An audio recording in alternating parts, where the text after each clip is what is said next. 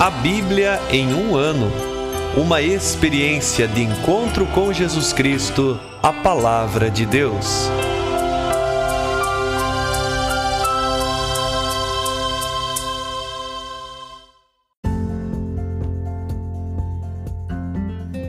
Olá, eu sou André, seminarista na Diocese de Ponta Grossa, no Paraná. Você está ouvindo o podcast A Bíblia em um ano. Usando um plano de leitura cronológico, vamos ler a Bíblia inteira em 365 dias, descobrindo como a história da salvação se desdobra e se atualiza em nossas próprias vidas e na vida da Igreja.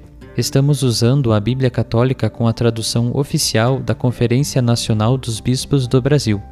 Você pode acessar o plano de leitura completo por meio de um link que você encontra na página do Instagram abiblia.em um ano ou no facebook.com barra seminariopg.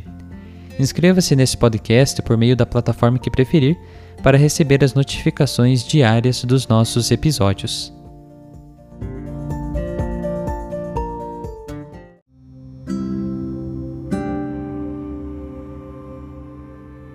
Olá, eu sou o Padre Jaime Roça, da Diocese de Ponta Grossa, no Paraná. Antes de iniciarmos a leitura e a escuta dos textos bíblicos propostos para hoje, peçamos que, pela ação de Deus, a Sua palavra frutifique em nossas vidas. Em nome do Pai, do Filho e do Espírito Santo. Amém. Senhor, envia Teu Espírito Santo para que eu compreenda e acolha a Tua palavra que eu possa conhecer-te, amar-te, servir-te e louvar-te, a fim de que pelo testemunho da tua palavra todos te adorem. Faze, ó Deus, que pela leitura da tua palavra os pecadores se convertam, os justos perseverem na graça e todos consigamos a vida eterna. Por Cristo nosso Senhor. Amém.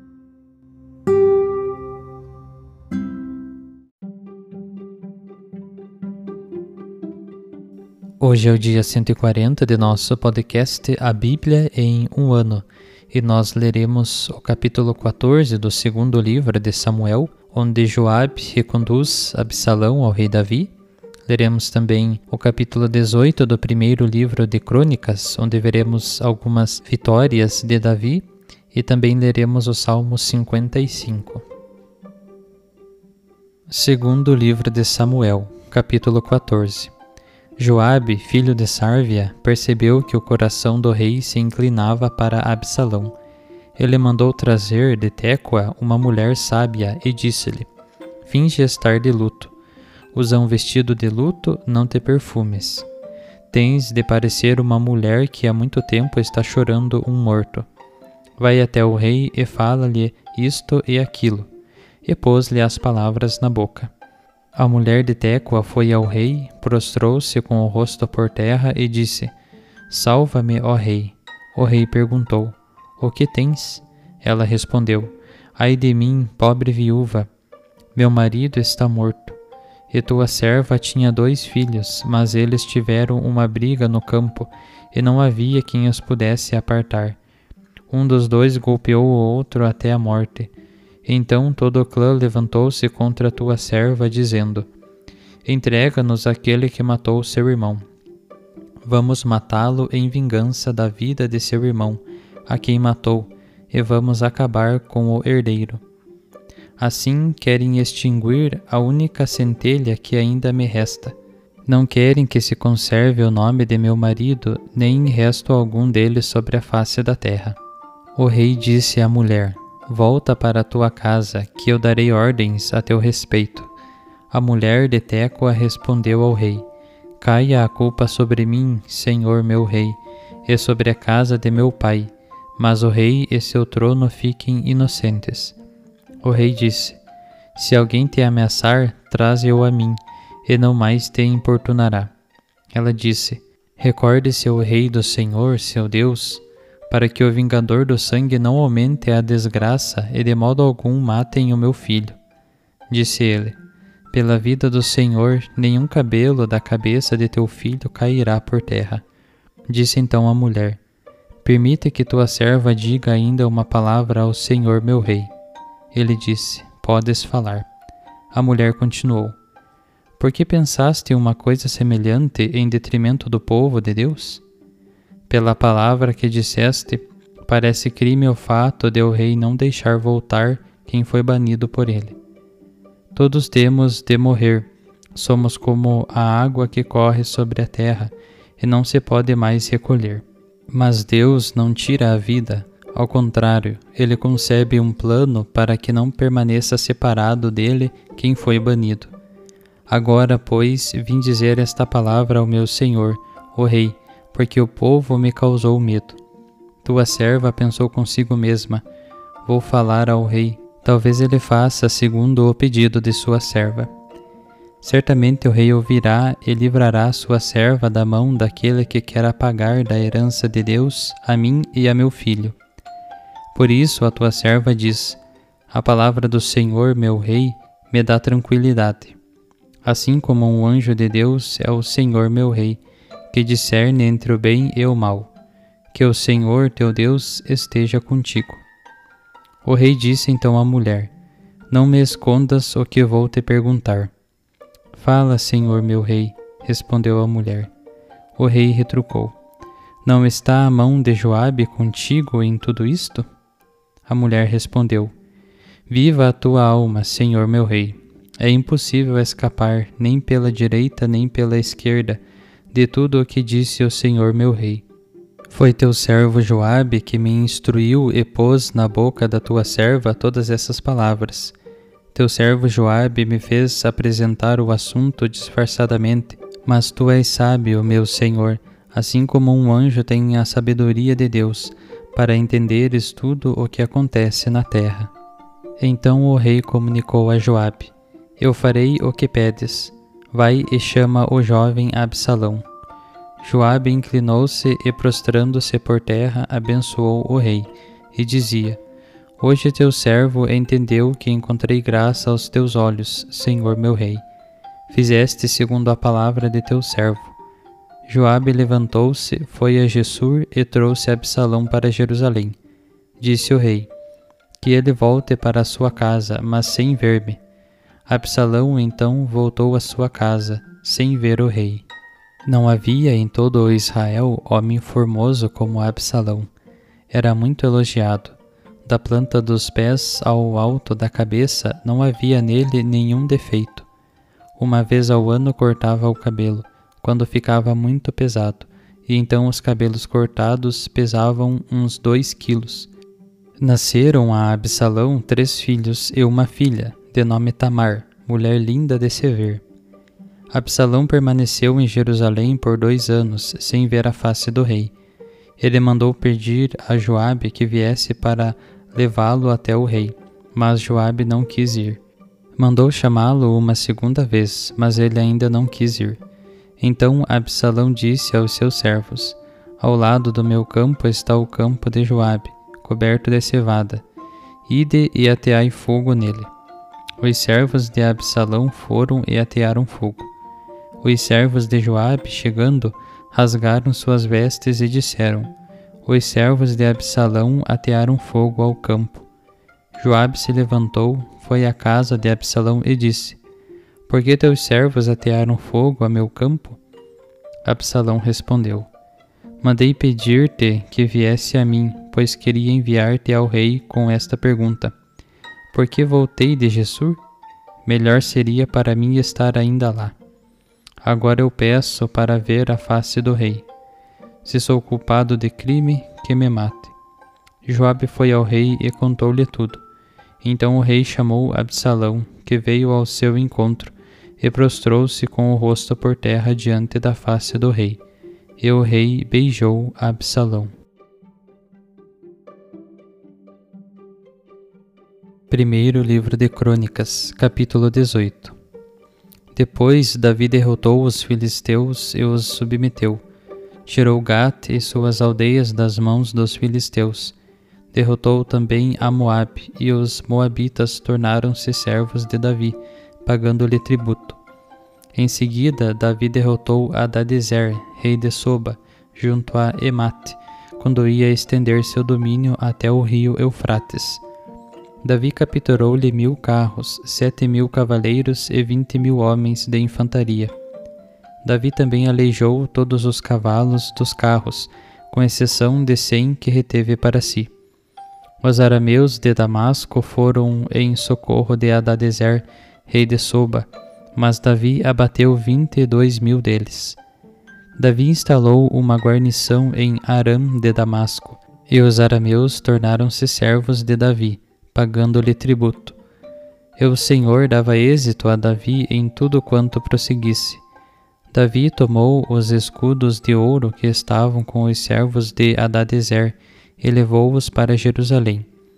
De Teba e Cum, cidades de Adadezer, Davi trouxe enorme quantidade de bronze, com a qual Salomão mandaria fazer o mar de bronze, as colunas e os utensílios de bronze. Tou, rei de Emate, ouviu que Davi derrotara todo o exército de Adadezer, rei de Soba Enviou, pois, seu filho Adorão ao rei Davi, para saudá-lo e congratulá-lo por ter guerreado Adadezer e tê-lo derrotado, pois Tou era adversário de Adadezer. E toda espécie de utensílios de ouro, de prata e de bronze o rei Davi consagrou-os ao Senhor, junto com a prata e o ouro que havia consagrado de todas as nações: Edom, Moabe, Amonitas, Filisteus, Amaleque. Abissai, filho de Sárvia, derrotou no Vale do Sal dezoito mil edomitas. Ele instalou guarnições em Edom, e todos os edomitas se tornaram servos de Davi. E o Senhor dava êxito a Davi em tudo quanto prosseguisse. Davi reinava sobre todo Israel e exercia o direito e a justiça para todo o povo. Joabe, filho de Sárvia, comandava o exército. Josafá, filho de Ailud, era cronista. Sadoc, filho de Aquitob, e Abimeleque, filho de Abiatar, eram sacerdotes. E Susa, escriba. Banaías, filho de Joiada, comandava os Sereteus e os Feleteus. E os filhos de Davi eram os primeiros assistentes do rei. Salmo 55 ao maestro do coro, com instrumentos de corda. Poema de Davi. Dá ouvidos, ó Deus, à minha oração, e não te escondas a minha súplica. Presta-me atenção e escuta-me. Estou ansioso na minha tristeza e perturbado pela gritaria do inimigo e pela tribulação do ímpio. Pois fazem cair a iniquidade sobre mim e com furor me maltratam. Meu coração se torce dentro de mim, um pavor mortal sobre mim se abateu. Temor e tremor me invadem e me oprime o pavor. Eu disse: Quem me daria asas como de pomba para voar e encontrar abrigo? Sim, fugiria para longe e permaneceria no deserto. Lá eu esperaria por quem me salvasse do vento, do furacão e da tempestade. Dispersa-os, Senhor, confunde suas línguas, pois vejo violência e discórdia na cidade. Dia e noite fazem a ronda sobre seus muros, e em seu meio há iniquidade, sofrimento e insídias. Não cessam em suas ruas a fraude e o engano. Se fosse um inimigo que me insultasse, eu suportaria. E se alguém que me odeia quisesse prevalecer contra mim, eu poderia esconder-me dele. Tu, porém, meu companheiro, meu parente e meu íntimo, nós que juntos tivemos agradável convivência e na casa de Deus andávamos concordes. Que a morte venha sobre eles e desçam vivos ao Sheol, pois a maldade está em suas moradas no meio deles. Eu, porém, clamarei a Deus e o Senhor me salvará. De tarde, de manhã e ao meio-dia refletirei gemendo, e ele ouvirá a minha voz. Em paz resgatará a minha alma daqueles que me atacam, porque são muitos contra mim. Deus me atenderá e os humilhará, Ele que existe antes dos séculos. Com efeito, não há mudança neles, e não temem a Deus. Cada um estende a mão contra os companheiros e viola a aliança feita Mais untuosa que a manteiga é sua boca, mas a guerra no seu coração. Suas palavras são mais fluentes que o óleo, mas eles são como espadas desembainhadas. Lança sobre Deus o teu cuidado, e ele te sustentará. Não permitirá que o justo vacile para sempre. Tu, porém, ó Deus, os precipitarás no fogo da perdição. Homens sanguinários e falsos não viverão a metade dos seus dias. Eu, porém, em ti confio, Senhor.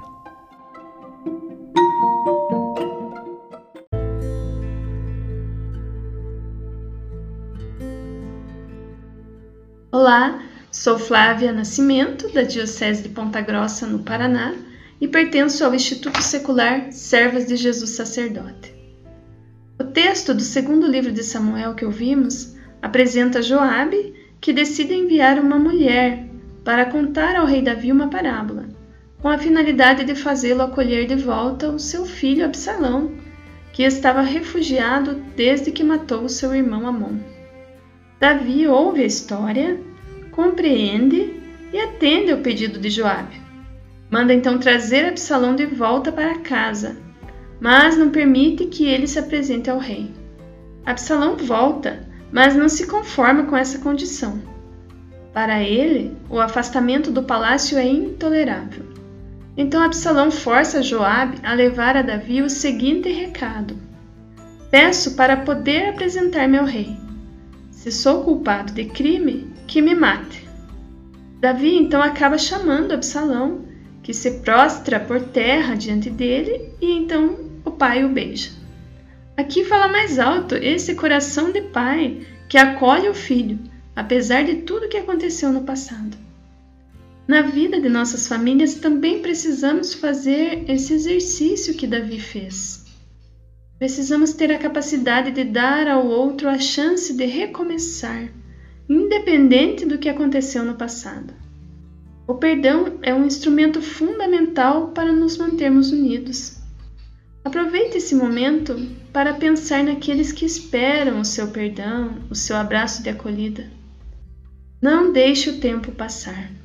Faça o propósito de perdoar, de abraçar, de acolher e se por acaso foi você que magoou alguém, vá pedir perdão. Busque a chance de recomeçar.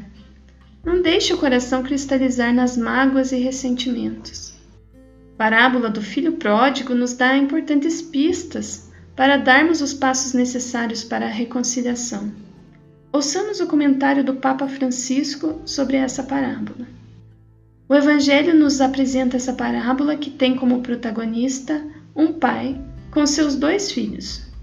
O relato nos faz conhecer algumas atitudes desse pai. É um homem que está sempre pronto a perdoar e que espera contra qualquer esperança. Surpreende, sobretudo, sua tolerância ante a decisão do filho mais novo de ir embora de casa. Poderia ter se oposto, sabendo que é imaturo, mas em vez disso o permite ir, mesmo prevendo os possíveis riscos. É assim que Deus age conosco. Nos deixa também livres para errar, porque ao nos criar, Ele nos deu o grande dom da liberdade. Somos nós que devemos saber utilizá-la bem. O desapego desse pai sobre seu filho é apenas físico, porque o pai o leva sempre no coração, aguarda confiante a sua volta e observa o caminho na esperança de voltar a vê-lo. Um dia o vê aparecer de longe e se comove. Corre ao seu encontro, o abraça, o beija. Quanta ternura! A mesma atitude tem o pai com o filho mais velho, que sempre permaneceu em casa e agora está indignado e protesta porque não entende e não compartilha toda essa bondade com o irmão que havia errado. O pai também saiu ao encontro desse filho e o recorda que eles estavam sempre juntos. Têm tudo em comum. Mas o pai necessita acolher com alegria o irmão que finalmente havia regressado à casa. Além disso, ao explicar essa parábola, o Papa Francisco disse que há um terceiro filho escondido. é aquele que não considera um privilégio ser como o Pai, aquele que se despojou de tudo e assumiu a condição de escravo. Este filho servo é a extensão dos braços e do coração do Pai. Ele nos acolheu e lavou os nossos pés sujos. Ele preparou o banquete para a festa do perdão. Ele, Jesus, nosso Senhor e Salvador, nos ensina a sermos misericordiosos como o Pai. Que aprendamos dele essa lição tão importante.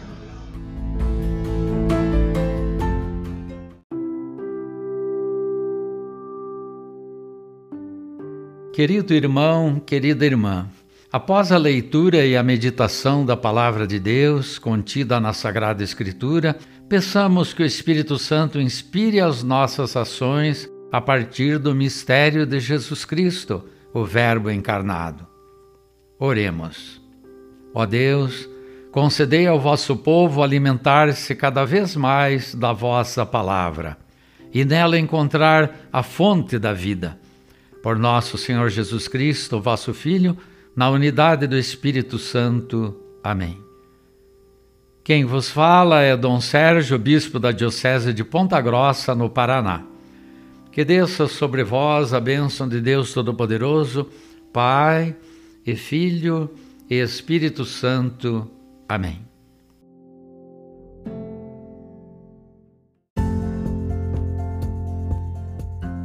Você acaba de ouvir mais um episódio do podcast A Bíblia em um Ano. Continue nesse bom propósito de ouvir, ler e praticar a palavra de Deus. Rezemos por todos que estão fazendo este caminho de leitura da Bíblia. Procure também participar da sua comunidade. A permissão para uso do plano de leitura The Bible in a Year com Padre Mike Schmitz e Jeff Kevins foi concedida por Ascension. A versão original pode ser baixada em ascensionpress.com. Todos os direitos desse plano estão reservados à Ascension. Os demais conteúdos do podcast não são criados, revisados ou apoiados por Ascension. Até amanhã!